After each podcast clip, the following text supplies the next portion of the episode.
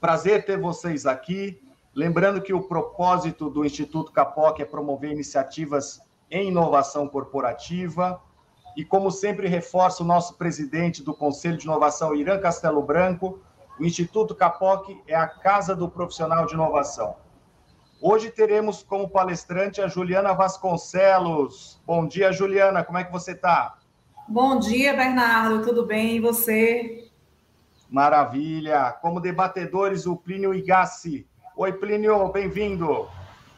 Bom dia a todos, obrigado pela oportunidade da gente debater um tema tão relevante para tratar de coisas aí que todo mundo costuma ter dúvidas e apresentar aí no dia a dia, para a gente mostrar um pouco mais de praticidade aí sobre a Lei Geral de Proteção de Dados e as demais leis, porque não é só ela que se aplica à proteção de dados no Brasil. Então, uma honra estar aqui com todos os senhores. Obrigado, Plínio. E também, como debatedor, teremos o Wagner Denis. Bom dia, Wagner, como é que você está? Bom dia a todos, é um prazer estar aqui junto com vocês mais uma vez, aí abrilhantando com a presença da, da Juliana, do Plínio.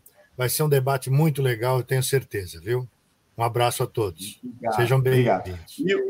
Obrigado, Wagner, muito obrigado. E como presidente da mesa, nosso querido Ricardo Lima. Bom dia, Ricardo, tudo bem?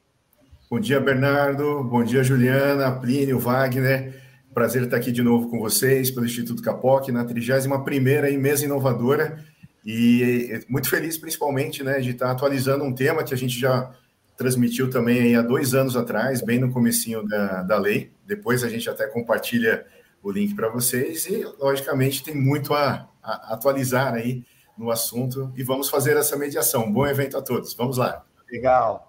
Só para a gente combinar a mecânica, você que está nos acompanhando, a gente vai ter a palestra da Juliana durante meia hora, depois os debatedores, o Plínio entra 15 minutos, o Wagner mais 15 minutos, e no final a gente vai abrir para as perguntas do público. Então, você que quiser participar, mande a sua pergunta através do canal do LinkedIn ou do YouTube. Sua pergunta vai ser colocada na tela e no final a gente vai abrir a sua pergunta para os palestrantes, para palestrante e para os debatedores. Vou passar então a palavra para o nosso presidente da mesa, Ricardo Lima, que vai apresentar a Juliana e vai seguir com a nossa live. Obrigado, Ricardo, a palavra é sua.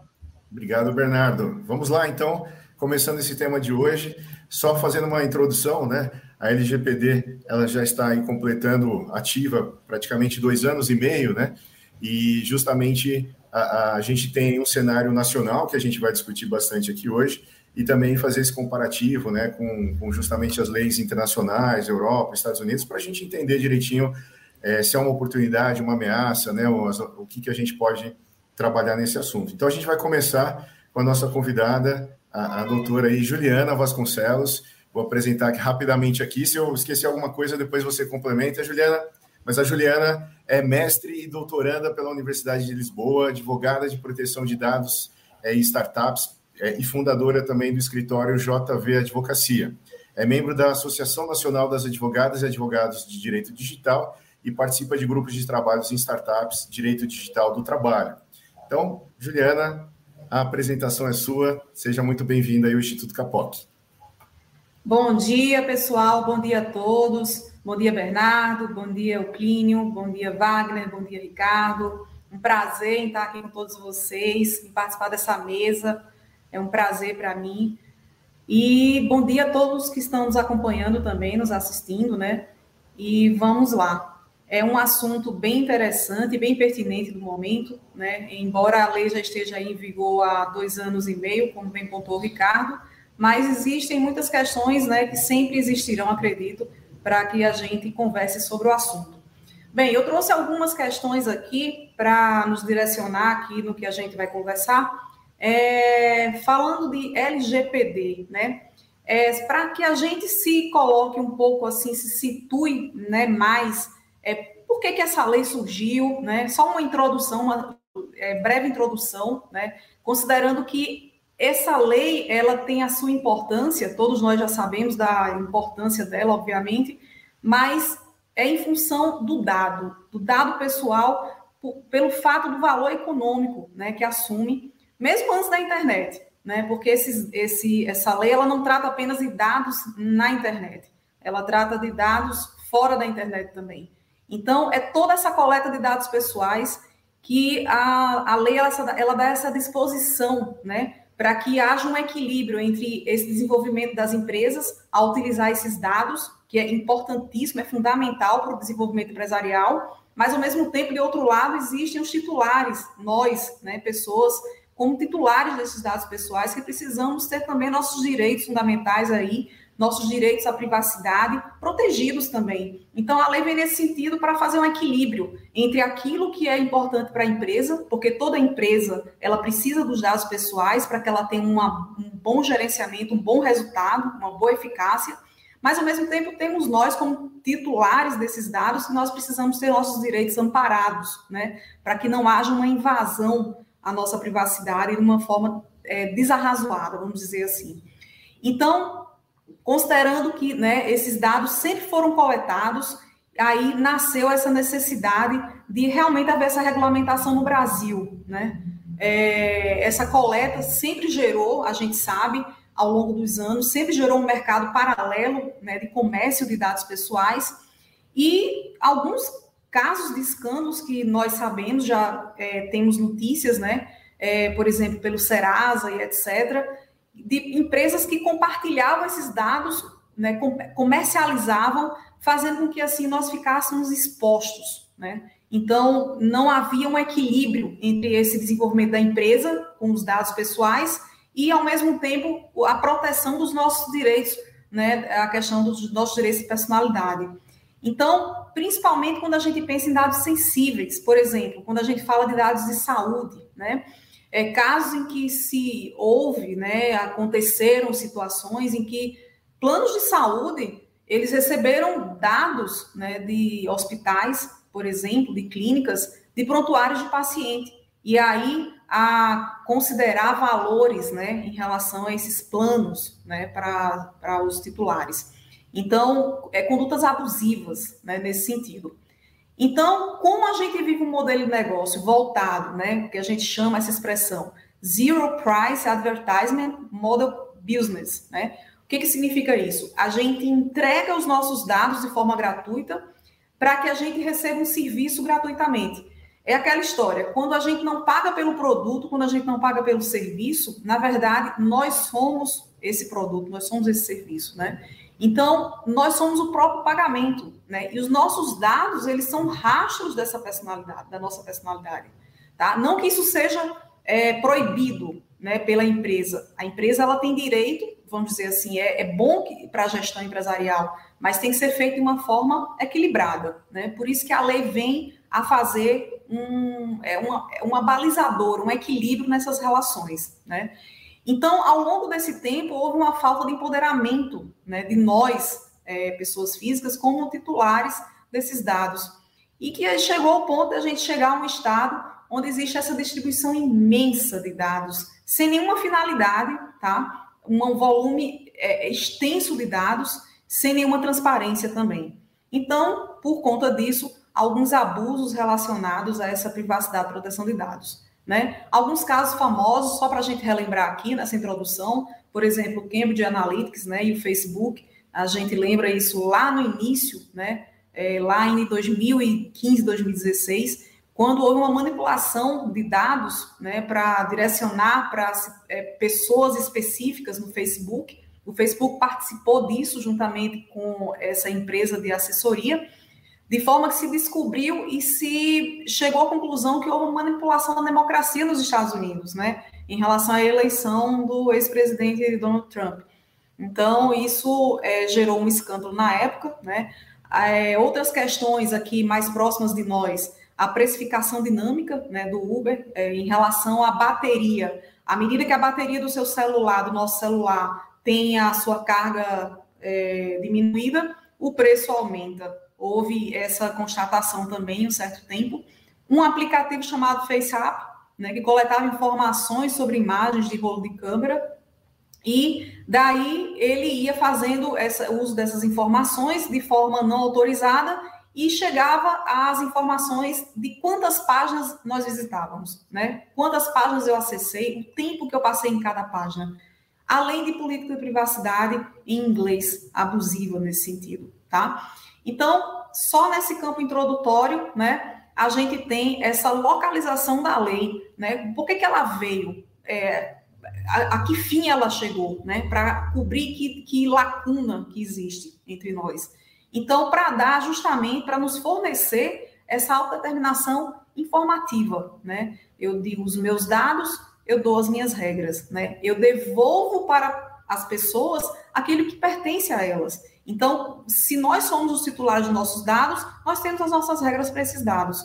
Eu, então, a lei nos devolve esse poder, ela nos empodera nesse sentido. Né? Nós temos uma, é, semelhantemente a há muito tempo, quando surgiu o Código de Defesa do Consumidor, em que as empresas elas começavam a ser escolhidas, né, pelos consumidores à medida que elas eram mais inconforme com o Código de Defesa. Então, as empresas que estão mais nesse sentido também, né, é, é, obedecendo essas, esses regramentos e respeitando mais os direitos titulares, devolvendo esse empoderamento, entregando esse empoderamento para as pessoas de forma transparente, né? Então, isso tem consequências com toda certeza. Né? Então, é para essa autodeterminação informativa que a lei nos entrega né, essa, esses regramentos, esse balizamento entre empresa e titular de dados pessoais. Então, nos devolve aquilo que nos pertence, né? o, o, o nosso poder sobre os nossos dados, a nossa privacidade. Né? Então, assim, eu digo que algumas consequências da lei, da lei de proteção de dados, né? Vamos dizer assim, é, ter os dados e as opiniões dos titulares se torna cada vez mais importante para conhecer o meu público. Sim, eu como empresária, para mim é fundamental eu ter os dados dos titulares, né, os dados pessoais, para que eu conheça quem é o meu público-alvo. Isso é importantíssimo.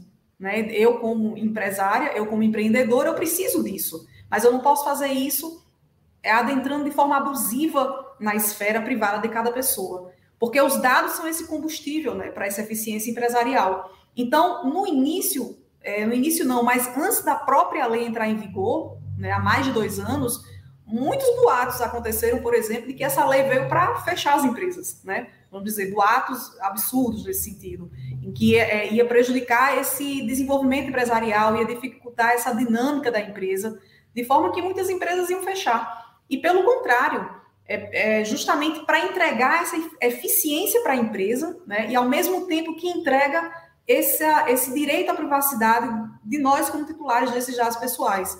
Então, essa, essa lei, ela entrega, incrivelmente, uma maior eficiência empresarial, né? Agora, a empresa, como que ela fica nisso? Como que ela administra esses dados? Aí é que entra a lei de proteção de dados, né?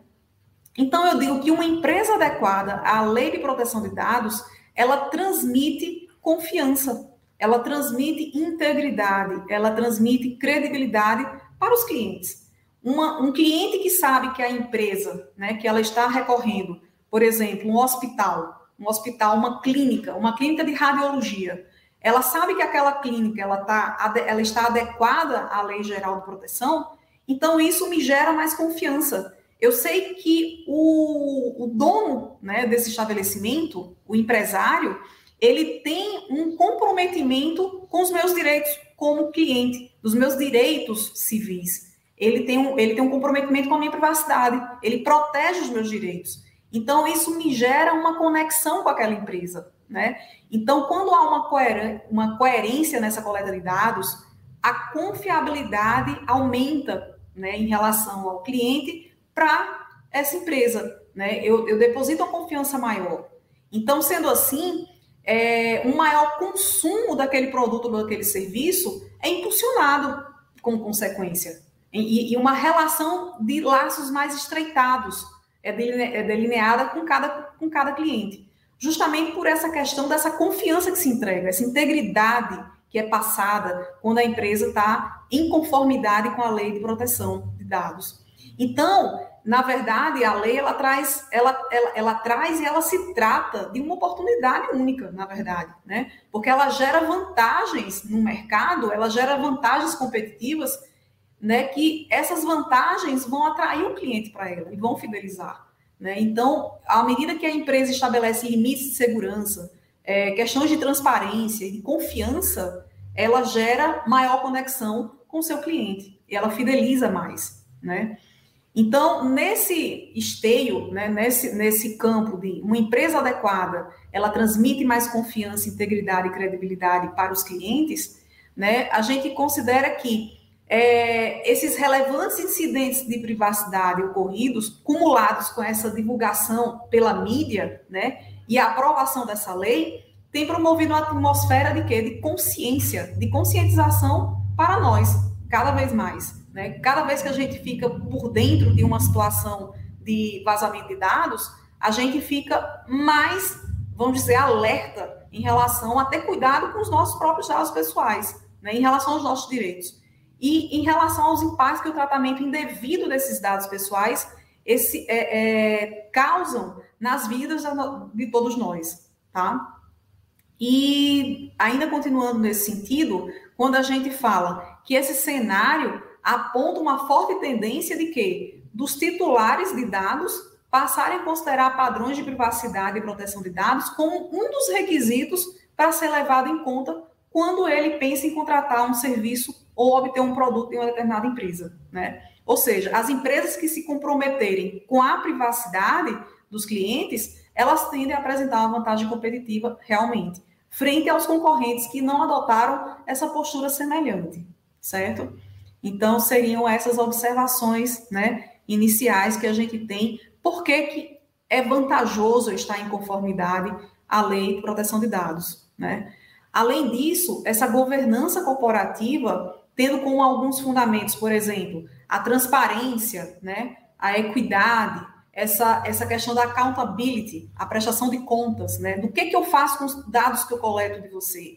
Eu te presto contas do que eu faço com isso né? por exemplo, uma política de privacidade, né? no, num, num código de conduta né? de, de, de proteção de dados, eu, eu, te mostro como que eu ajo, o que que eu faço com os teus dados, né? Você vai se sentir mais protegido em eu te informar essas, essas circunstâncias, né? Em relação também é, essa, essa é, outro pilar importante aqui fundamental, além da transparência, da equidade e da prestação de contas, é o cumprimento de leis, a questão do compliance né, que está aqui envolvido também, tá?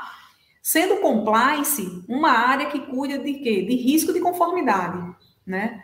E da reputação da empresa, né? A questão operacional também. Então, então para adequar uma empresa à lei geral, eu sei, eu percebo que é necessário, que se faz necessária a implementação desse compliance, né? E a não observância disso tudo pode virar um risco financeiro em potencial. Nós sabemos das questões das sanções né, da ANPD, principalmente em relação a questões de multas, que eu nem considero mais grave. Né? Muitas vezes as empresas elas têm uma provisão, elas têm uma provisão para questões de indenizações, etc. Elas já têm uma previsão para isso. Mas a questão de outras sanções que eu considero mais graves, por exemplo, quando a NPD considerar que aquele banco de dados precisa ser, é, alguns dados daquele banco de dados precisam ser interrompidos, suspensos por um tempo, por exemplo, e a empresa fica sem acesso àqueles dados. E sabemos que sem os dados a empresa ela não vai funcionar da maneira que deve funcionar, da forma né, melhor para ela. Então, além de transmitir essa confiança, essa integridade, essa credibilidade para os meus clientes, além disso, eu também contribuo melhorando o desempenho do meu colaborador, né? E o compromisso desse funcionário com a organização, tá? Quando eu faço uma adequação à lei geral, eu faço um mapeamento desses dados, do fluxo desses dados. Então, sendo assim, muitas consequências positivas eu encontro para a empresa. Por exemplo, eu melhoro o desempenho do funcionário. Eu sabendo, entendendo como que é o fluxo das informações, eu posso alterar processos, eu posso criar novos processos, eu posso excluir alguns processos também. Então, eu posso melhorar o desempenho do colaborador e, portanto, aumentar a eficiência e a eficácia da empresa nesse sentido, né? Além disso, eu direciono a performance, a performance do negócio. Porque se eu tenho um, todo um conhecimento minucioso desse mapeamento de informações, dessa proteção desses dados, eu também aumento a performance da empresa. eu dou mais resultados, eu deixo ela mais é, resolutiva, né? Então, é, além de considerar esses aspectos, né, eu também digo que eu protejo o valor da marca, tá? É outra questão importante também, outra consequência aqui importante. Eu protejo o valor da marca da empresa, né? É, nas palavras de Warren Buffett, eu coloquei aqui, ele diz assim, entre aspas, demora 20 anos para construir a reputação, para se construir uma reputação, e 5 minutos para arruiná-la. Você vai mudar a sua atitude se você pensar seriamente nisso. Ou seja, se eu não tenho uma proteção dos dados que eu lido diariamente no meu cotidiano, eu posso estar, é, vamos dizer assim, ficando vulnerável a ataques. Eu posso ficar vulnerável né, a vazamento, a incidência de segurança e outros tipos de incidência de segurança, que existem vários. Né? O vazamento é apenas um deles. Então, eu posso arruinar a reputação de uma marca. É possível isso acontecer, né? É, além disso, quando eu tenho uma empresa em conformidade, eu reduzo custos também dessa empresa. Eu sou capaz de diminuir despesas na organização, porque eu conheço com mais profundidade o fluxo dos dados. Então, sendo assim, eu posso otimizar todo esse processo e diminuir custos também. Isso também é importante, isso é fundamental. Né? Eu protejo os diretores e os demais dirigentes da empresa. Né? Eu coloco aqui na situação do compliance, eu deixo o, o, a diretoria protegida em relação a quem tem acesso a esses dados. Quem são as pessoas autorizadas? Né? Que tipo de autorização é essa? Que tipo de proteção existe em relação a esses dados? E assim por diante. Então, eu dou uma proteção também em relação ao, ao corpo diretivo. Né? Além disso, eu digo que eu sirvo como. Isso pode servir como um fator atenuante em situações de vazamento de dados, por exemplo. Porque, por exemplo, numa situação dessa, uma fiscalização da NPD, né, havendo uma denúncia para a NPD ela indo fiscalizar essa empresa que teve os dados vazados, é, é uma situação em que, se ela está inconforme, com certeza a NPD ela vai olhar com outros olhos ela vai dar um olhar diferenciado para essa empresa na hora de aplicar uma sanção. Porque se a empresa está em conformidade, ela mostra boa fé, ela mostra que ela se preocupa com os direitos dos seus clientes. Então, sendo assim, o tratamento ele é mais atenuado, as sanções elas são atenuadas. Né? Então, eu também tenho essa questão, né? esse privilégio de ter é, esse, atenu esse atenuamento na aplicação sancionatória pela NPD. Né? Lembrando que vazamento de dados não existe nenhuma organização que esteja completamente, totalmente protegida. Né? Não existe isso.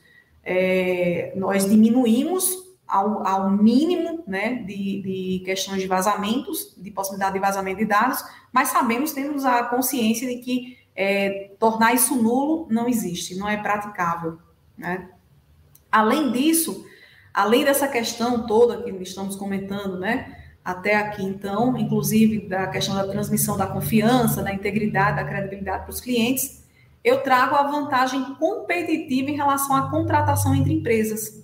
Por que vantagem competitiva em relação a empresas? Antes abordamos a questão da vantagem competitiva em relação aos clientes. A minha empresa ela vai ser preferida a passar a vender aquele serviço, aquele produto para aquele cliente, porque eu passo mais confiança para ela. Mas também, não só em relação ao cliente eu passo isso, mas, vai, mas também em relação aos meus parceiros. Então, há outras empresas que entram com, parce, com parcerias comigo, outros fornecedores, eles também eles vão dar prioridade a mim. Uma vez que existe uma previsão legal de responsabilização do tipo solidária, né, que significa que todos vão ter que responder em relação a algum dano com aqueles dados pessoais, todas as empresas elas respondem, né? Todas as empresas, por exemplo, as empresas que controlam aqueles dados e as empresas que operam com aqueles dados que o controlador envia, né? Elas também respondem de forma solidária. Todas vão responder. Então, se todas vão responder, então eu vou, eu uma vez estando adequada, né? E isso acontece muito com as empresas, as corporações maiores, né? Que estão muito mais na linha de frente, elas têm a tendência a se adequarem mais rapidamente. Então, quando elas vão contratar com outras empresas, com outros parceiros, elas com certeza vão dar preferência a empresas que já estejam adequadas. Porque se a responsabilização cabe a todos, é solidária para todos, então quem já está adequado à lei de proteção não vai se arriscar a contratar com alguém que não esteja né, adequado, de forma que essa pessoa tenha algum problema, vazamento, por exemplo, vazamento de dados, que cause algum dano ao titular, e ela tem que responder. Então, nesse sentido, eu digo que outro efeito seria o quê? Que essas corporações que já estão adequadas, né, ou que já estejam caminhando para adequação, elas não aceitam o risco de assumir o risco desse compartilhamento de dados com outras empresas que não estejam ainda e adequadas, de forma que isso gera um efeito que a gente chama de efeito cascata, né? Ou seja, inicialmente se pensava que apenas as corporações grandes estariam com, é, com disposição para adequação à lei de proteção. Mas a gente vê que quando a gente pensa nesse efeito cascata, né, que a gente chama de efeito dominó também, que todos terminam pagando por isso, então termina que essas empresas grandes vão dar preferência para as empresas adequadas também. Então, as empresas menores, os parceiros menores, eles é, se pensam que não é, estão numa linha de frente, eles podem até pensar dessa forma, né? Porque tem um concorrente maior, mas eles não vão ter uma vantagem competitiva na hora de celebrar um contrato de parceria, né? E isso pode levar né, uma situação de uma marginalização de uma empresa de médio ou de pequeno porte, né? Os pequenos, principalmente. Então, quando eu penso nessa situação, né, eu penso que realmente esse efeito cascata atinge todos. Não atinge apenas as corporações é, maiores, mas todos estão, estão envolvidos nessa situação de necessidade de se realmente de se adequar, né? Outra questão aqui também é quando eu digo que é, a adequação à Lei Geral de Proteção, ela também se permite às empresas elas invadirem a concorrência global, né? Elas expandirem seus espaços de atuação e elas poderem adentrar em mercados internacionais mais exigentes, por exemplo, a Europa, né? É, com certeza, elas serão empresas que no mercado internacional elas terão uma visão melhor, elas serão mais bem vistas pelo fato justamente delas estarem adequadas à lei do seu país, né?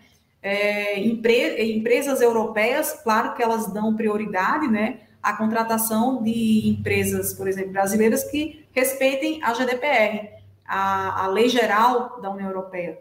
Mas se essa empresa, entre essa e outra, uma, as duas vão respeitar obrigatoriamente a, a Lei Geral da Europa, mas uma, ela tem adequação à lei nacional, então ela é mais bem vista né? Porque ela está duplamente, vamos dizer, protegida. Então, sendo assim, ela tem uma vantagem competitiva em termos globais também, ou seja, em termos de mercados internacionais, a empresa também ganha, né? Uma empresa que exporta, por exemplo, tá?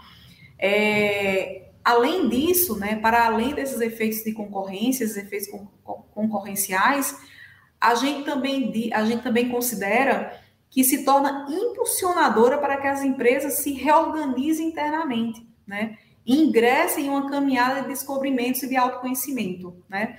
Não que as empresas estejam desorganizadas necessariamente, não é nesse sentido, né? É, obviamente, para trabalhar com eficácia, ela tem que estar organizada. Mas uma vez que essa lei impõe esse compliance, impõe que esse fluxo de dados seja muito bem conhecido, para ser muito bem protegido, né? Com segurança da informação. Então, isso gera descobrimentos que não existiam antes, né? Um autoconhecimento maior. Então, não é fora do comum que empresas adotem a dinâmica de coletar a maior quantidade possível de dados pessoais. Né? Sabemos que muitas vezes a quantidade de dados coletados, de dados coletados, a quantidade é muito gigante, é muito grande, né? E isso sem estabelecer nenhum critério, né? e nem mesmo pensar sobre a real necessidade dessa coleta tão grande de dados. Então, isso gera para a empresa uma coisa prejudicial que a gente chama, costuma chamar de ativo tóxico, né? Então, esse ativo, esse, esse, essa grande quantidade de dados, tá? De forma que ela não usa esses dados todos. Né? Ela tem muitos dados, mas ela não usa. A maioria ela não usa. Então, me dá dificuldade como gestora até de interpretar esse grande volume de dados, né? Porque muitos dados são desnecessários. Isso pode gerar uma certa ineficiência quando eu faço uma análise, por exemplo, estatística. Às vezes eu tenho dificuldade de colocar os dados de uma forma muito clara, por conta da grande quantidade, por conta desse ativo tóxico, né? Além do que esse ativo tóxico, essa grande quantidade de dados, é, no caso de vazamento, né, um possível incidente de, de, de segurança, pode fazer com que mais dados sejam vazados, dados que não existiam nenhuma necessidade de existir no meu, no meu banco de dados, por exemplo, né? Então, eu digo que esse excesso de dados influencia nessa organização de informações, né? Gerando é, resultados que não refletem a realidade e que geram um impacto negativo na realização dos negócios, né? Direcionando, quando você vai direcionar campanhas de marketing, né? Ofertas de produtos, de serviços, na verdade, é, eu, eu, não, eu não entrego esses dados de uma forma limpa, né? de uma forma fluida. Então, eu posso gerar aí um, um, um certo fluxo desconexo e equivocado. Né? Então, essas empresas, as empresas, quando se adequam à lei geral, elas promovem essa revisão do banco de dados né, delas e elas podem ofertar aos clientes, inclusive, experiências mais personalizadas.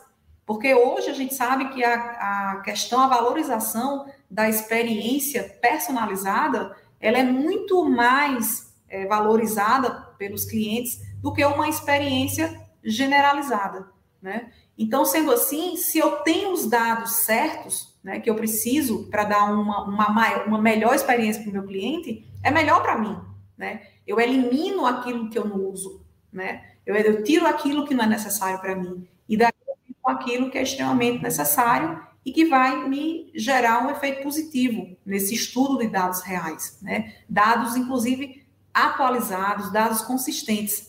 Né? Então, essas descobertas né, de, de, desse fluxo de dados, dessa essa revisão dos bancos de dados, né, é, geram novas utilidades para dados, inclusive subutilizados, e às vezes novas formas né, de gerir Aí bati aqui sem querer. Novas formas é, de gerir a organização, às vezes até a criação de novos serviços, né? A descoberta de novos serviços também, de, vamos dizer, às vezes é, melhorar o produto, né? E assim por diante, porque eu deixo mais focado no cliente, uma experiência mais personalizada. Esse excesso de dados pessoais desatualizados, incorretos, né? Em grande volume desnecessários, além de estar em desconformidade com a lei geral, eu também aumento os riscos de eventuais incidentes de segurança.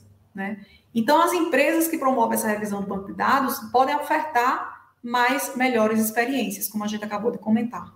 Né?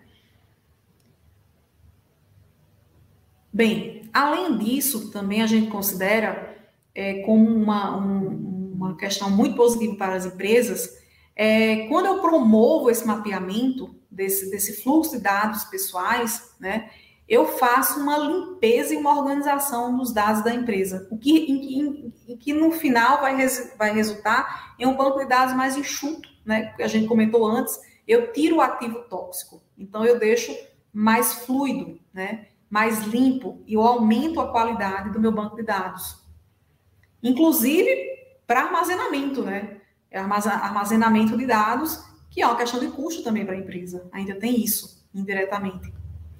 A percepção da empresa também quanto ao próprio negócio e as finalidades que podem ser adotadas para o tratamento de dados fica mais clara, né? Então, é, a minha percepção do meu negócio se torna mais clara quando eu tenho um fluido, um fluido de informações, quando eu não tenho excesso de informações, né? Então, eu deixo esse tratamento de dados mais claro, as atividades ganham novo significado, melhor direcionamento. Eu posso gerar um retorno financeiro maior, melhor, né?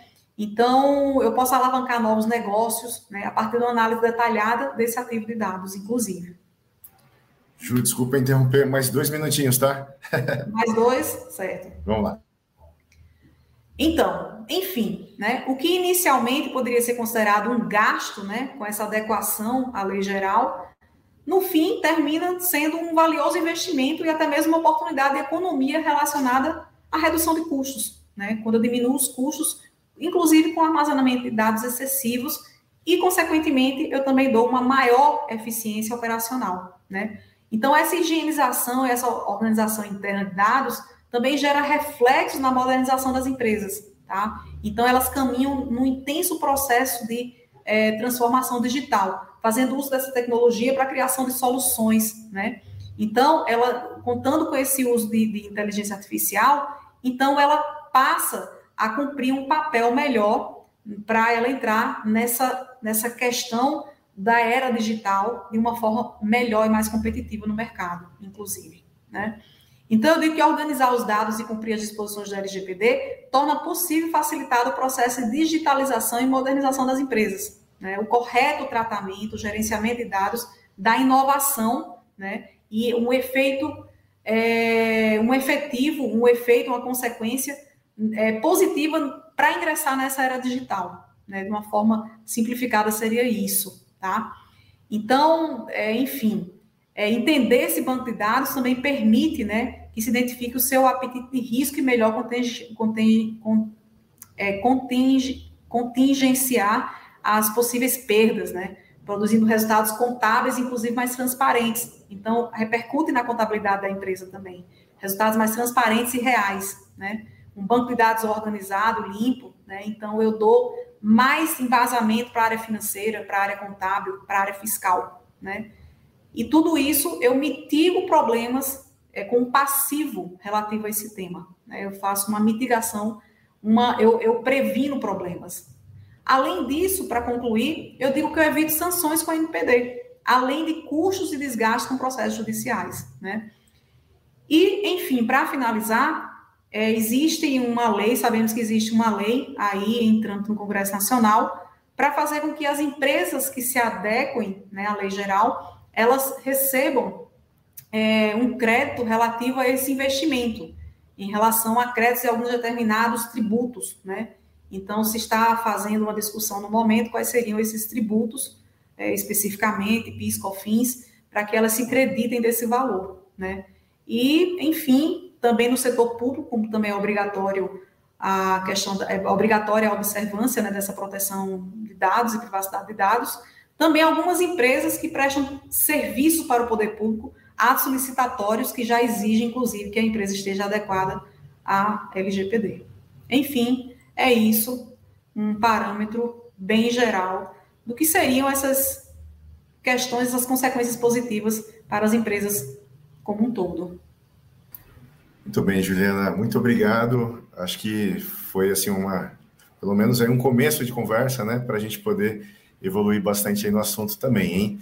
E justamente como a mesa a gente vai trazer debatedores, né, outros pontos de vista.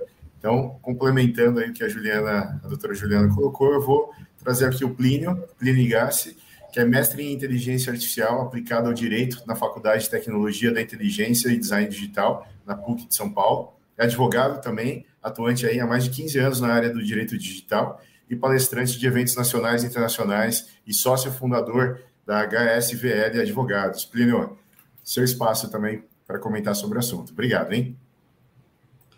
Obrigado, senhores. Muito obrigado pela apresentação, doutora Juliana. Foi muito legal, contribuiu bastante para é, a compreensão sobre a Lei Geral de Proteção de Dados, a todos, com certeza, que estão aqui. É, é um tema ainda de muita discussão, é um tema de, de aparente dúvida e, ao mesmo tempo, de aparente até inércia de muitas empresas, porque algumas ainda, mesmo que grandes, estão tentando entender o que, que vai acontecer com a Lei Geral de Proteção de Dados quando a NPD começar a aplicar aquela dosimetria da pena que ela liberou faz mais ou menos um mês.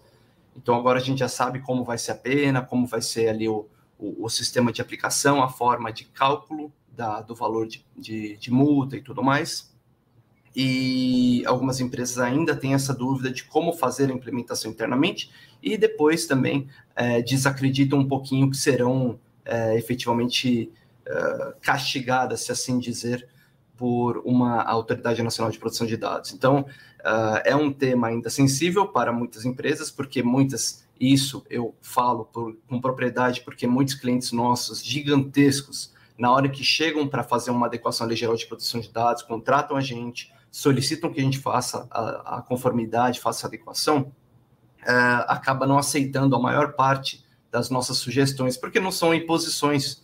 Nós somos um, um, é, um escritório de advocacia e, enfim, a gente auxilia na mitigação de riscos, né? Então, a, a Lei Geral de Proteção de Dados, ela é uma norma de conformidade. Eu acho que falta dizer isso um pouquinho para o consumidor, também para o próprio empresariado, né, para todos saberem. É uma norma de conformidade. O que significa?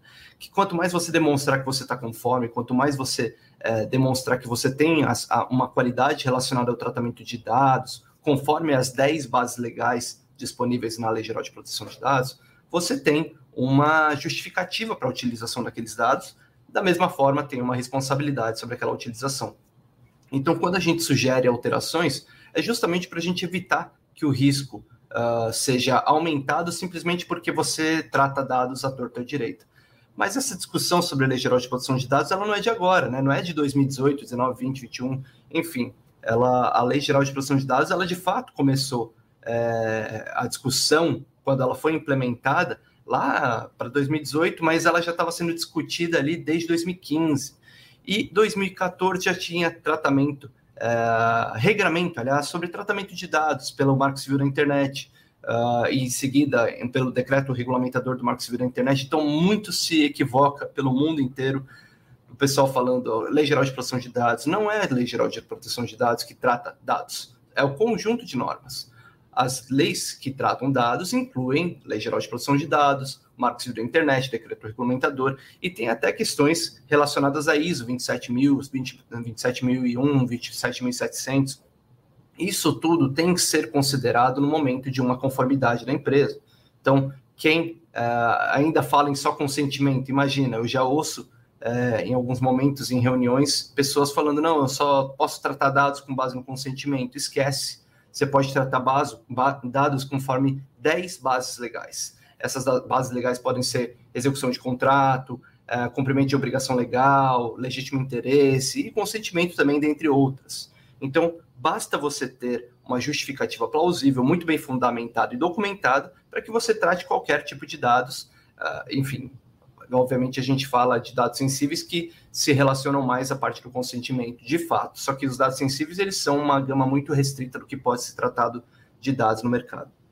Então, a apresentação da doutora Juliana foi excelente. É, eu gostei muito quando ela falou da Cambridge Analytica. É, aquele, aquele fator da Cambridge Analytica, inclusive, ele parece que foi um pouquinho esquecido, porque o Facebook ele falhou, ele não, ele não, não contribuiu, ele falhou na hora de entender como era feito uh, o joguinho virtual, como era feito ali o tratamento de dados no momento de coleta, por qualquer outro motivo, por uma aplicação que era inter, embedada, né, embedded pra, na linguagem dos codificadores, dos programadores, ela estava intrínseca ao funcionamento do Facebook. Então, se você queria jogar alguma coisa, você entrava na plataforma do Facebook e lá dentro ele abria um sistema próprio de jogo e esse jogo poderia coletar dados e tudo mais. Em conjunto com isso, foram outros tratamentos de dados acontecendo, Cambridge Analytica ocorreu, de fato, e houve uma, um direcionamento da publicidade e acabou acarretando na eleição, talvez viciada, né? Não se sabe até hoje, não tem provas suficientes para mostrar que foi viciada, mas a princípio todo mundo entende que houve um direcionamento por causa da quantidade de publicidade que era depositada por uma pessoa que pensava o contrário. Então, se a pessoa queria votar no A, a plataforma automaticamente mostrava publicidade, fake news, inclusive, do, do, candidato B. E aí, a partir disso, você via tanta coisa do candidato A é, negativa, ou tanta coisa boa do candidato B, que você acabava votando no candidato B. Então, um, houve uma situação muito complicada relacionada à proteção de dados. E daí eu retiro uma informação padrão, né? Marta Gabriel já dizia isso, Marta Gabriel é excelente, é, ela fala que se o site, se o produto, a aplicação no caso, qualquer o, o sistema virtual, uh, se ele não é cobrado, se ele é gratuito, o produto é você. Você é o produto. Então, você está sendo vendido de alguma forma, por meio de seus dados, por meio das suas escolhas, por meio da sua, do seu mero trânsito ali, então, da sua forma de clicar entender como é que uh, o consumidor é, passeia pelo site, como é que as coisas são mais vistas, onde que costuma haver mais algum tipo de publicidade, o que pode gerar mais renda. isso tudo uh, é, muito, é muito importante a gente sempre cogitar, sempre entender quando a gente é consumidor e também quando a gente é empresário, para a gente entender se a gente está tratando os dados conforme uh, o bel prazer ou se a gente está tratando conforme uma legislação e assumindo os riscos necessários, porque infelizmente, para a gente tratar e a gente ter a, a, a, prática comercial, a prática empresarial, muitas vezes a gente precisa tratar alguns dados e correr riscos, não só na prática de coleta de dados, coleta e tratamento. Então, isso é absolutamente comum. E aí tiro também uma frase comum do Bruno Bione, um grande amigo. Ele, quando estava criando o Instituto Data Privacy, Data Privacy Brasil, né, a gente debatia muito, porque eu fundei o, o Instituto é, Digital Rights, Associação Brasileira de Direito Aplicado à Tecnologia, e desde 2015 a gente uh, fala sobre todas as questões envolvendo direito aplicado à tecnologia e, consequentemente, proteção de dados, práticas relacionadas à mitigação de, de riscos e compliance em geral. Quando eu falava com o Bruno Bione sobre uh, a lei geral, porque ele estava lá no Senado, ele estava nas câmaras ali debatendo, sobre o, o, o, teor, sobre a redação, de fato, da Lei Geral de Proteção de Dados, né? É, ele falava muito, Plínio, a gente precisa de um, uma cortina, a gente não precisa de uma parede. E a Lei Geral de Proteção de Dados ela veio para isso. Ela veio para ser uma cortina, para cobrir um pouquinho e proteger aquele ser humano, aquela, aquele titular de dados que está tendo seus dados tratados. Ele fecha a cortina e ele escolhe se os dados estão sendo tratados de uma forma adequada ou não. E ele limita, ele tem autodeterminação informativa, então ele consegue saber o que está sendo feito, para onde está indo. A princípio, né? Porque tem muita. Como a gente lida com o meio digital, a princípio, é, algumas empresas podem sequer responder. A gente vê que essa é a realidade, e aí a gente tem que ir atrás de outra forma. Mas é uma realidade fática. E aí, na hora que a gente fala sobre lei geral de proteção de dados também, a gente lembra de uma situação muito peculiar que é a Mossack Fonseca. Porque muita gente fala, ah, eu tenho receio da Lei Geral de Proteção de Dados, porque a multa pode chegar até 50 milhões de reais, que é 2% do faturamento. Então, 50 milhões de reais que é para qualquer empresa, se a empresa tiver um porte ali razoável, mas sua saúde financeira não estiver 100% controlada, mesmo uma empresa gigantesca, por infração, a multa pode chegar a 50 milhões de reais. É gigantesco. Então, uh, chegam para mim e falam, pô, tô com medo dessa, dessa multa, né? Eu acho que todo mundo devia, de fato, ficar receoso com a multa, mas essa não é o problema. Esse não é o problema, a multa não é o problema. O problema é reputação. Então, a gente lembra da Mossack Fonseca lá no Panama Papers, porque, inclusive, salvo engano, é, lançaram uma série recente sobre o Panama Papers. Eu ainda não assisti, mas uh, parece que é muito legal e com atores de, de altíssimo grau, altíssimo nível, né? Mas a Mossack Fonseca, para quem não lembra, é, foi aquela, aquele escritório de advocacia que abria offshores para lavagem de dinheiro. A princípio, em muitos casos, era para lavagem de dinheiro uh, no Panamá. E, assim, do dia para noite, vazaram os dados dos clientes, vazaram os dados de pessoas que estavam relacionadas a essas offshores. E, quando vazou, é, a Mossack Fonseca, que é uma das maiores empresas do país, uma, um escritório gigantesco, tinha clientes muito fortes, ela simplesmente faliu. Da noite para o dia, ela não teve mais credibilidade para conseguir manter os clientes e para conseguir clientes novos. Então você imagina, qual que vale mais? Você pagar multas reiteradas ali de até 50 milhões. Se sua empresa tem o 2% do faturamento chega a 50 milhões, significa que sua empresa é muito grande. Então, agora, ah, você consegue pagar as multas, consegue tomar um empréstimo, agora de repente tem uma crise relacionado à sua imagem, à sua reputação, à marca que você, como a doutora Juliana muito bem falou ali, demorou 20, 25 anos do Warren Buffett, a frase do Warren Buffett uh, sobre tantos anos para criar uma reputação, uh, mais cinco minutos para derrubá-la. E é isso que acontece de fato com relação à proteção de dados no Brasil.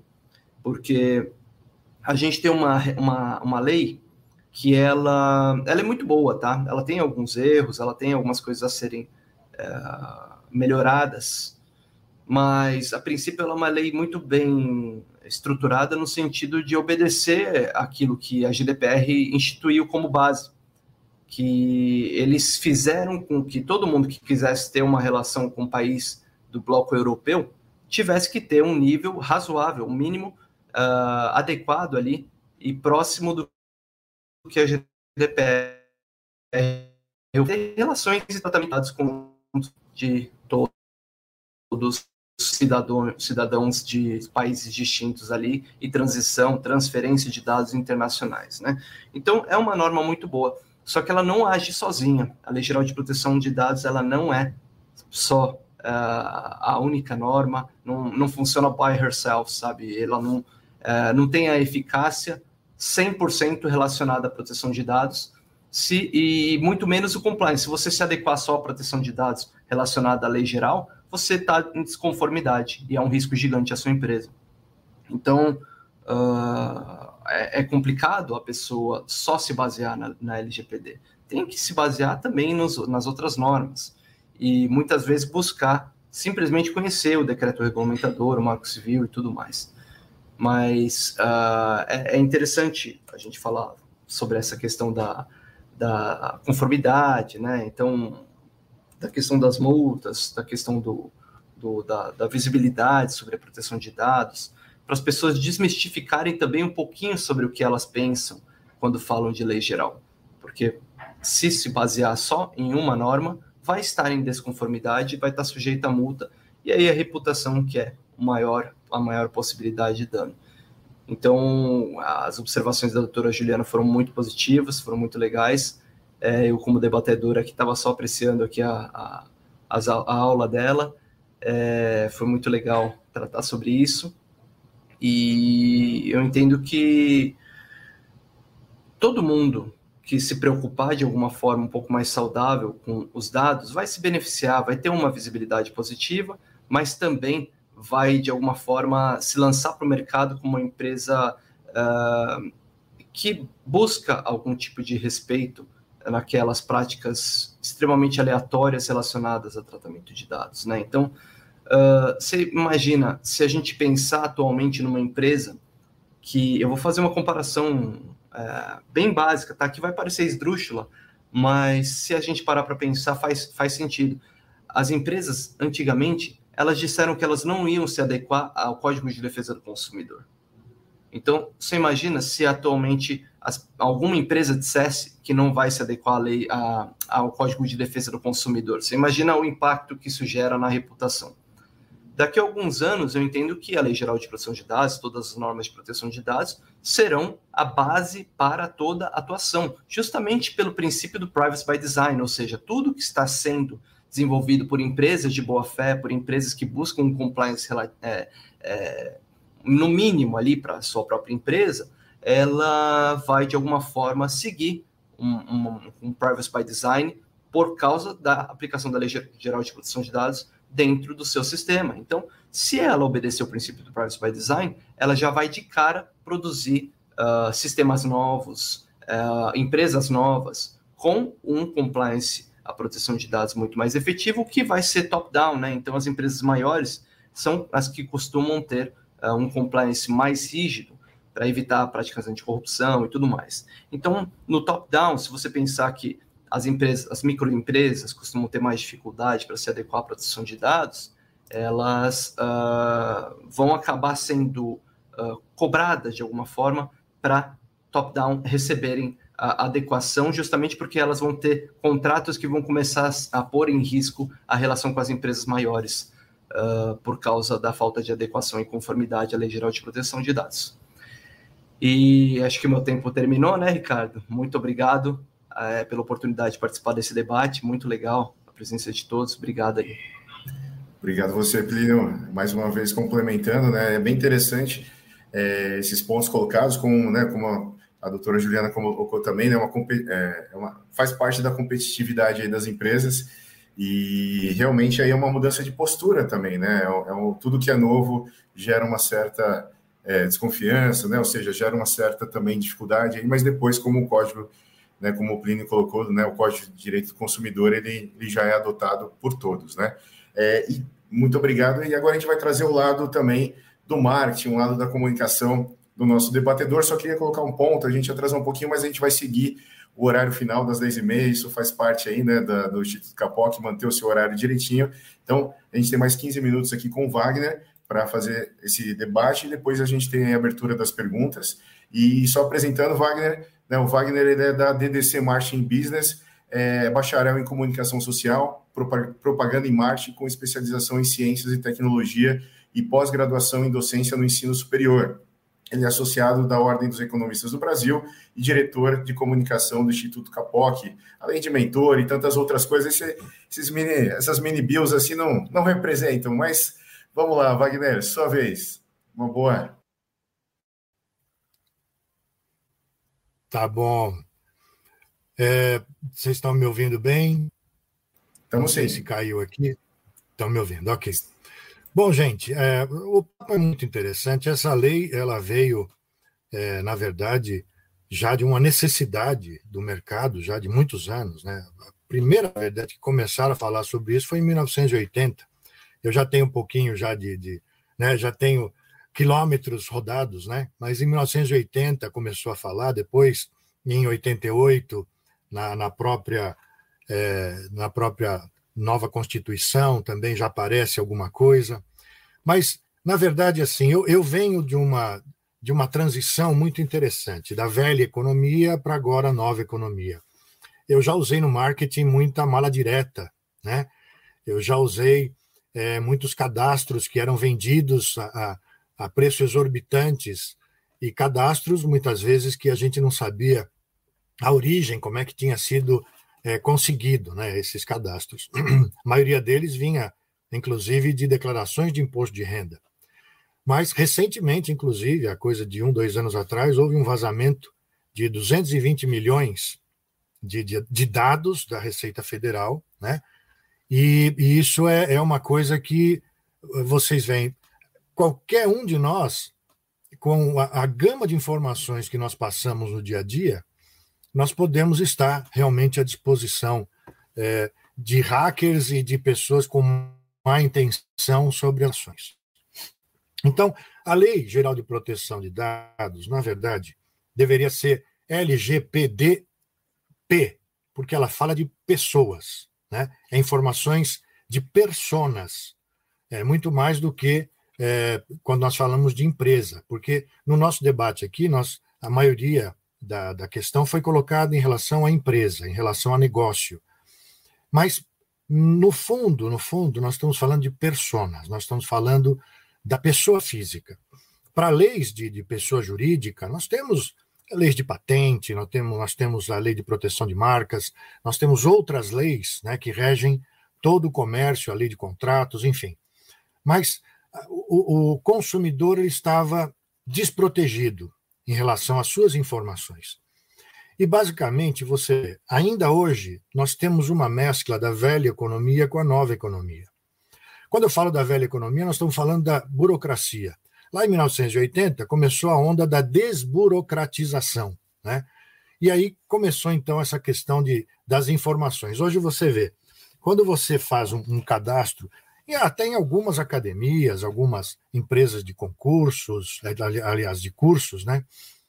É, eles acabam pedindo a cópia do seu RG, a cópia do seu certificado de conclusão de curso, é, a cópia do, do, da sua comprovação de residência, e geram, então, informações físicas, que a lei também ela faz a menção, a informação física, não apenas a digital. Nós estamos falando aqui também da, da informação como um todo. Então, a lei não foi feita apenas para o mercado ou para as informações digitais e o banco de dados digital, mas também para o banco físico. Então, quando você dá a sua informação física, é, muitas vezes, como a própria doutora Juliana falou, existem informações desnecessárias, mas que são pedidas, porque ainda tem esse, esse ranço burocrático a pessoa nem sabe o que vai fazer com aqueles papéis, mas ela pede os papéis, e se você não tem os papéis, você não consegue fazer a sua inscrição para determinada coisa. O que fazer com esses papéis depois? Com certeza, depois de alguns anos, ou talvez até depois de algumas semanas, dependendo do que você está fazendo, esses papéis vão para o lixo. E literalmente você tem um lixo físico, onde as pessoas podem ter os seus dados vasculhados e os seus dados também vazados de forma física. Então a gente tem que analisar essa lei de uma maneira não apenas em relação à parte digital. É óbvio que no mercado você tem a, a tendência de todas as empresas no futuro próximo vão ter que se digitalizar.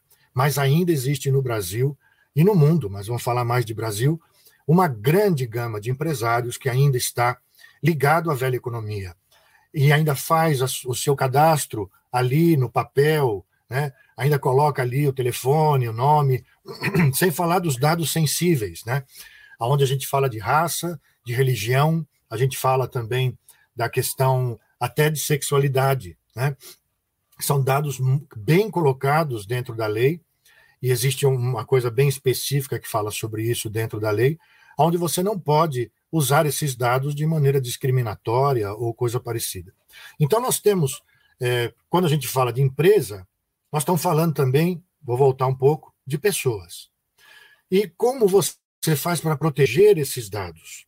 Não é apenas o dado de mercado.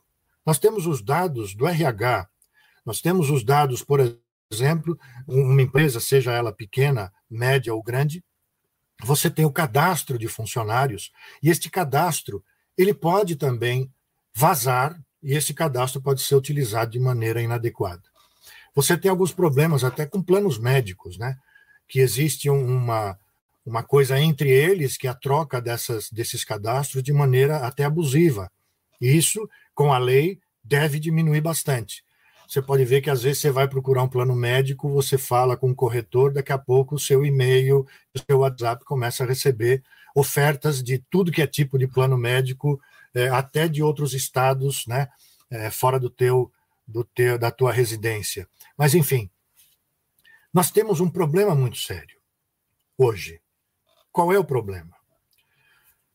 Principal deles a maioria das empresas não está prestando atenção nessa lei. Foi feita uma pesquisa recente, onde diz que é, mais ou menos foi, foram entrevistados mil, cerca de mil empresários. 60% microempreendedores, microempresários. 90, mais ou menos 90% deles ouviram falar na lei. 70% deles ainda nem iniciaram qualquer tipo de tratamento das suas informações, dos seus cadastros e das, da, das coisas que eles deveriam se adequar à lei. Então, você vê um número muito pequeno, 3% desta, deste universo, 3% já estão adequados e prontos em relação à Lei Geral de Proteção de Dados Pessoais. Né? Por isso que eu falo do, do P, que deveria ter. Não tem o LGBTQIA, devia ter agora o LGPDP, né? IA. Mas, enfim, só uma, uma brincadeira aqui. Mas, na verdade, o que, que nós temos hoje? É uma, uma, um despreparo da própria comunidade é, de negócios, né, da própria. Não vou nem falar da indústria, a indústria até se preocupa muito mais, porque já vinha com essa preocupação. É, em relação a, a patentes, em relação à marca, em relação a até a pirataria, né? De, de, de, projetos e tudo mais. E os projetos hoje, o Plínio bem lembrou, ele, ele, na verdade, a tendência é que já nasça o próprio projeto visando esta proteção de dados. Todas as pessoas envolvidas, desde o nascedouro do projeto, de um produto ou de um serviço, já vai nascer com esta questão de proteção desses dados, tanto os engenheiros, as pessoas envolvidas no processo, o que esse produto vai gerar de informações. Às vezes a gente fala que uma batedeira ou um liquidificador não gera nenhuma informação é, ligada ao consumidor. Gera sim, gera até na, na garantia do produto, gera quando ele leva na assistência técnica, gera quando ele está indo lá no, na Casas Bahia e fazendo o seu cadastro para pagar o carnezinho para comprar o seu liquidificador, gera uma série de informações, inclusive na nota fiscal. Gera para a logística que vai entregar o seu produto em casa. Então, existe uma cadeia de informações onde o seu nome está circulando por várias instituições e você está ali à mercê dessas informações pararem na mão de, de pessoas que vão utilizar essa informação de maneira inadequada. Recentemente tivemos um caso no mercado da Cirela. Cirela é uma empresa imobiliária, uma construtora, onde foi o primeiro caso tá? que foi judicializado no Brasil, levando em conta a Lei Geral de Proteção de Dados. O que, que aconteceu? A Cirela fez a venda de um imóvel.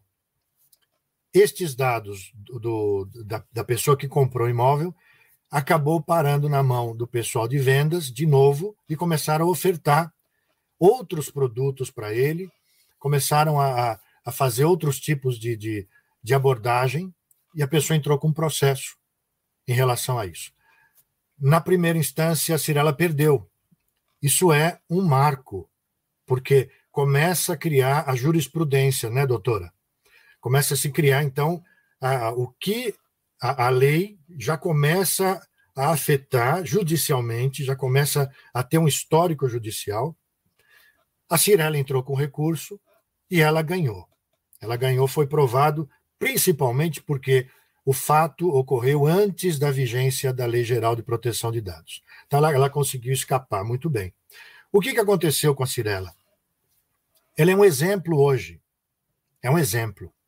Ela criou a integridade.cirela.com.br. Você tem tudo sobre a Lei Geral de Proteção de Dados.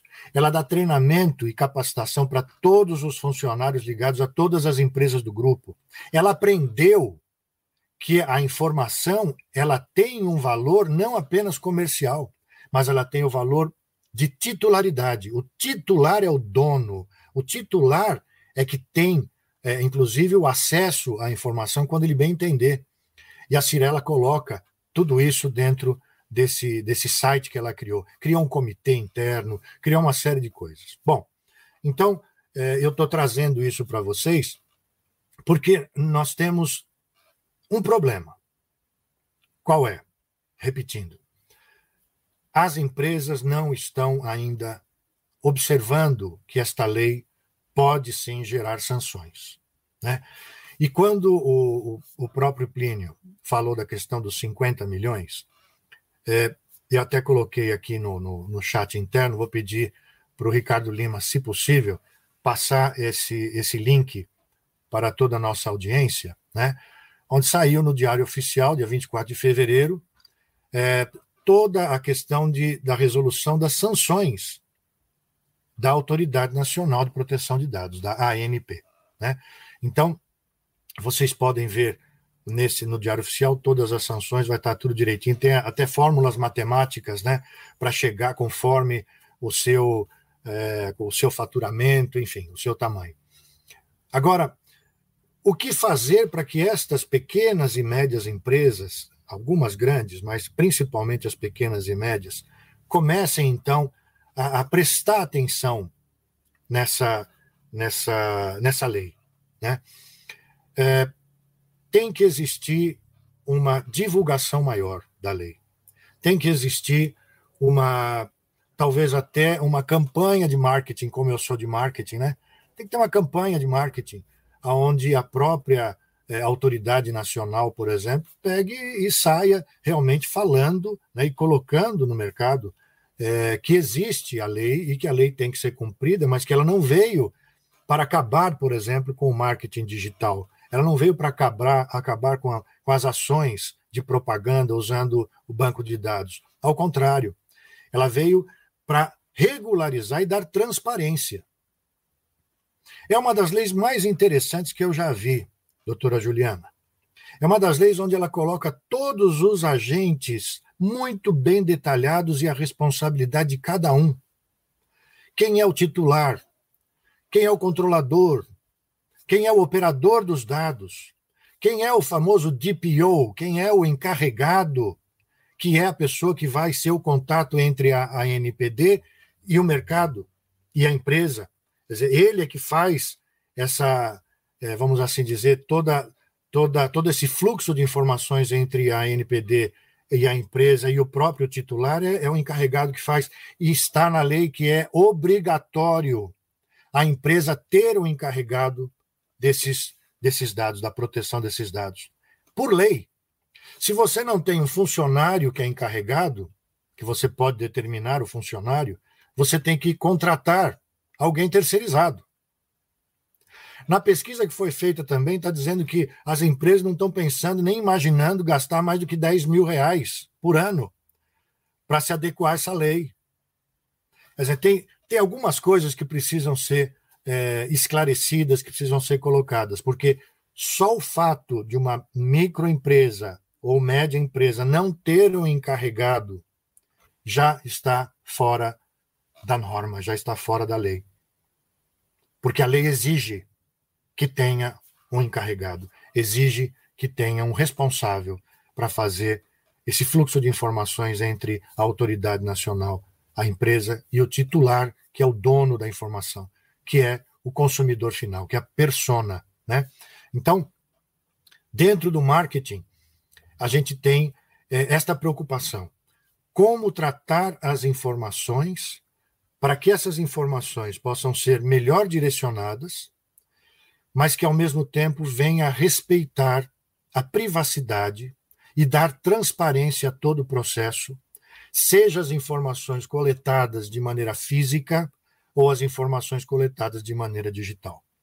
O tratamento da informação ele tem que ser a partir desta lei, ele tem que ser muito mais é, observado, porque podem haver sanções que está previsto na lei, né? Mas independente das sanções, o valor da marca realmente ele pode ser afetado de maneira muito grave, né? Eu sou uma das pessoas que eu fui premiado pela campanha que eu fiz alguns anos atrás para Brastemp que aquela campanha não é assim uma Brastemp, vocês já devem ter ouvido falar. Eu sou uma das pessoas responsáveis por aquela campanha. Numa época onde não tinha marketing digital, numa época onde nós fazíamos o uso da mídia aberta. E na mídia aberta não existe a persona, existe o telespectador, que é qualquer um que ligar o aparelho e vai assistir a sua comunicação. Hoje a comunicação e a mídia mudou.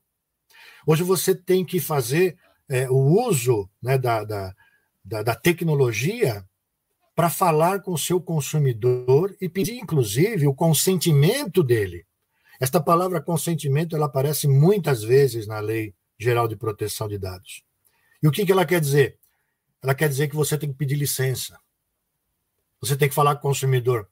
Você dá o seu consentimento para que eu fale com você, para que eu mande para você as informações, para que eu mande para você uma, uma campanha, para que eu faça uma campanha, para que eu te convide para um evento, você tem que me dar o seu consentimento. Então, você tem é, várias formas de obter esse consentimento. Não é aqui hoje que a gente vai falar sobre isso, mas sem o consentimento do titular, que é o dono da informação, você já está completamente fora da lei. Você é um fora da lei. é isso. Eu queria só dar essa, essa minha, minha colaboração, né? E adorei aí a, a aula que recebi hoje da doutora Juliana, do doutor Plínio, e eu vou estar aqui à disposição também de todos vocês, tá bom? Um grande Perfeito, abraço. Wagner. Muito obrigado aí por essa, esse complemento também da, da, área de marketing, né, a área de justamente, né, pessoas, relacionamento foram temas e palavras aí chaves que foram a, a colocadas em muitos momentos também. A gente tem 10 minutinhos só. É, eu sei que, né, eu até vou colocar algumas questões do chat e fazer uma geral, acho que é importante também trazer nesse sentido. Vocês podem, assim, a gente pode analisar que essa mudança, né, LGPD, ela vem muito de acordo com a mudança da sociedade como um todo. Né? O famoso, como o Wagner colocou aí, né? Não é não. Né? Tudo que a gente se coloca também até na questão do, do, da violência feminina, né? nessa questão da até onde se pode ir. Né? Na verdade, é relacionamento humano, é o respeito. Então, as empresas, as marcas, elas têm que entender isso, né? É, é, é como se fosse um amigo. Se eu te passo alguma coisa, não é para você sair espalhando para todo mundo, não é para sair. Né? Eu tenho que ter confiança no, no, no é, é, é, de ambas as partes, né? Não é só unilateral. Eu tenho que ter aí uma troca, realmente. O que, que você está fazendo com essa informação, né? Então, esse é o grande ponto. A informação é o petróleo do século XXI, mas o respeito ele entra em vigor. Tanto é que é interessante colocar também que agora já faz parte também do direito constitucional, já, já mudou, ah, não é só uma lei, é, é, é um direito a, do brasileiro na Constituição de 88, que foi já inserida recentemente né, como um direito do cidadão é, a sua, aos seus dados, a proteção dos dados também. Então, isso mostra que já é também uma esfera nacional né, nem estadual nem municipal já, e como foi falado, né, necessário mais divulgação, mais comunicação sobre realmente essa, esse direito que nós temos, né? Direito à educação e direito também à, à saúde e direito à proteção dos dados. Isso é bem interessante nesse sentido. E, e outra, né? Uh, nós estamos no Instituto de Inovação, é um novo momento, né? Novas oportunidades. A gente tem que olhar todas essas mudanças como oportunidade mesmo, e principalmente, né? A palavra também é transparência.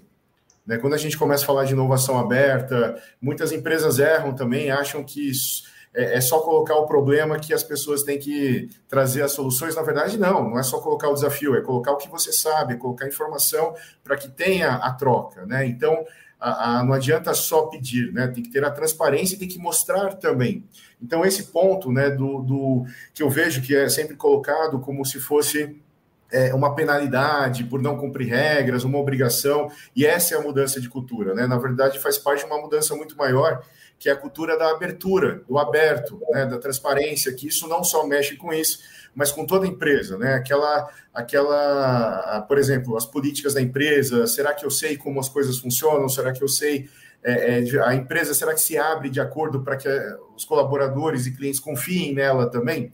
Porque que realmente é de um lado só. Então é isso, né? Um novo momento de uma cultura mais aberta para saber, né? dar destaque, inclusive, porque quando é para cumprir a obrigação, a gente coloca escondidinho para dizer que tem, né? Mas quando a gente entende como isso é uma cultura, é evidenciado, é, é, é um destaque. E aí vai minha pergunta também para vocês, né?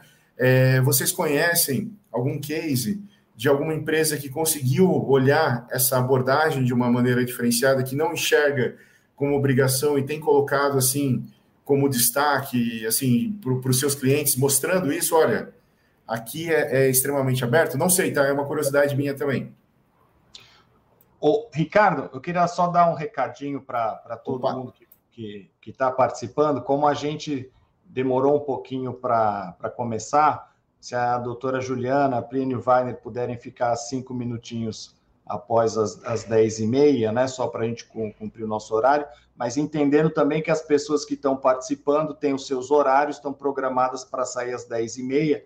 Então a gente, a princípio, vai encerrar no nosso horário para manter o nosso, o nosso roteiro, mas se a gente ficar alguns minutinhos a mais também, é, eu agradeço se os debatedor, os debatedores e a palestrante doutora Juliana puderem. Obrigado, Ricardo. Temos as perguntas aqui. Eu, eu vou pedir a gentileza. Oi, Wagner. Tá. Eu vou pedir a gentileza de você, por favor, colocar para o grupo é, esse link da Cirela que eu mencionei e também o Ricardo agora fez a pergunta. É, é interessante quem puder acessar. É um exemplo muito, muito interessante de uma empresa que acabou, é, vamos assim dizer, assumindo a LGPD também como um diferencial, embora ela tenha feito isso em virtude de um, de um problema que ela teve. Né? Então, isso é interessante que as pessoas possam acessar, inclusive, didaticamente está sensacional falar tudo sobre a LGPD, onde a, o leigo pode entender, né? E aquele que é mais especializado também, óbvio. Tá bom? Maravilha. Ricardo, então, essa, então, essa é a colaboração. Já está já tá na, na tela, Wagner. Obrigado pela colaboração, pela lembrança. Ricardo. Tem mais um caso interessante, bastante emblemático que aconteceu, que foi lá para meados de 2017, 2018. Foi um vazamento super longo de dados, uh, mas que houve um posicionamento que foi até que interessante por parte da Netshoes. É, a Netshoes tem a sua saúde financeira, que foi um pouquinho complicada ali, foi adquirida pela Magalu, né, posteriormente e atualmente já voltou a lucrar. 2021 já foi o primeiro ano que eles registraram um lucro bastante grande, mas a forma de uh, se relacionar com o cliente, a forma de comunicar sobre vazamento de dados antes de uma lei geral de proteção de dados já foi bem interessante, porque eles contrataram pessoas como um call center para ligar, explicar o que aconteceu, uh, fornecer esclarecimentos, eventualmente uh, prestar algum tipo de informação a mais e que o cliente precisasse mas relacionado àquele vazamento ali é, foi mitigado, foi de alguma forma. É, houve uma, uma atitude muito mais efetiva do que muitas empresas quando se trata de um vazamento, um incidente de vazamento de dados, né? Então, a Netshoes também é outro exemplo interessante porque as políticas internas dela acabaram se tornando exemplares para o restante do lado. Legal, legal. E, e, bacana, né? Eu acho que é, esse é o ponto. Ricardo, diga. É, Ricardo, só para dar um, mais uma colaboração aqui. É, quando eu falei da questão da, da persona, eu me lembrei também do, do seu comentário e do, do, próprio Plínio, da questão do PROCON, né, da lei do consumidor. É, eu acho que deveria, essa lei deveria ter um, um viés e um sistema muito semelhante, porque, na verdade, ela protege quem? Ela não protege só os diretores e dirigentes da empresa. Ela não protege só o seu negócio. Ela protege o titular, que é o dono dos dados. Então, ela traz uma proteção para o consumidor. E se fizer a pesquisa para o consumidor e com o consumidor, eu tenho certeza que 99% não conhece essa lei. Não sabe que ele tem esse direito de pedir para uma empresa é, os dados que, que a empresa tem dele. E ele pode, inclusive, pedir para que tirem esses dados ou parte dos dados que a empresa tem sobre ele. Então, existe todo um, um trabalho na lei que é do desconhecimento público. Então, o agente principal, que é o dono do dado, que é o titular, ele está desinformado. A lei do consumidor deu certo, por quê? Porque informaram o consumidor dos seus direitos. Eu acho que a lei passa também a dar certo, a LGPD, se fizer algo semelhante que foi feito com o PROCON. O que, que você acha, Juliana? Estou passando a bola. Estava procurando aqui é, para abrir o microfone. Eu, eu, concordo plenamente com você. Eu acho que é isso mesmo. Inclusive, a lei, quando foi publicada, ela teve um período aí que ela não foi vigente, né? Justamente para dar esse alcance para a sociedade, para as pessoas ficarem com conhecimento do que ela se tratava, justamente por conta do impacto que é muito grande. É uma mudança de cultura muito forte. Né? A gente vem há quanto tempo né, entrando nessa era digital? Já há bastante tempo. E não existe nada nesse sentido no Brasil. Então, quando ela entrou em, ela foi publicada, ela ficou esse tempo sem, sem vigência justamente para isso. Então, é da nossa responsabilidade, né? Nós, como comunicadores, inclusive, de é, contribuir com essa parcela mas é um trabalho árduo, é um trabalho muito longo. Legal, legal. Posso fazer uma pequena adição? Claro. Claro. É importantíssima essa observação do Wagner, porque é, falta esclarecimento, de fato, com relação à, Lei Geral de Proteção de Dados para o exercício do consentimento, o exercício da autodeterminação informativa. Então, a pessoa que é titular de dados, ela fornece para uma empresa, ela tem que saber exatamente o que está sendo feito, para quem está passando, qual o tempo de uh, deleção, qual o tempo em que vai haver um, um, um apagamento total de todas as informações.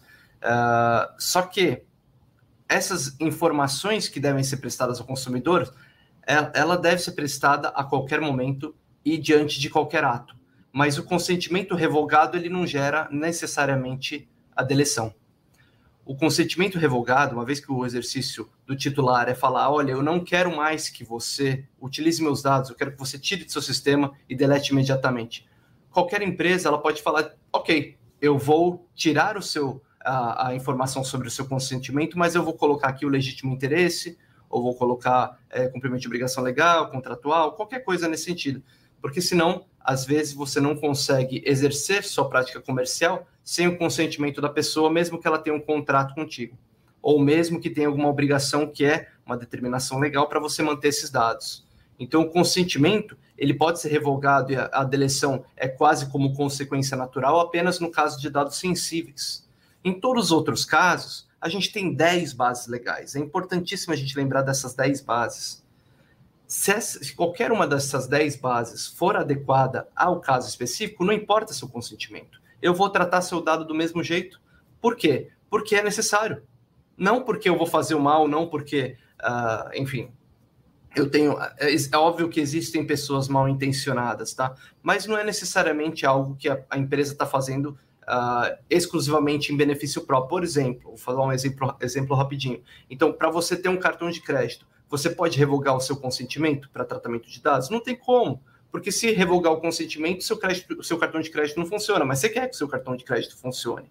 Ok, então tem que permitir um tratamento de dados relacionado ao que você gasta, quanto você gasta, quando você gasta, quais são os locais que você mais frequenta, é, seu endereço, etc. Tudo é importante para a prestação de serviço, ou seja, execução contratual. Você tem um contrato com a empresa que fornece o cartão de crédito ou banco, enfim.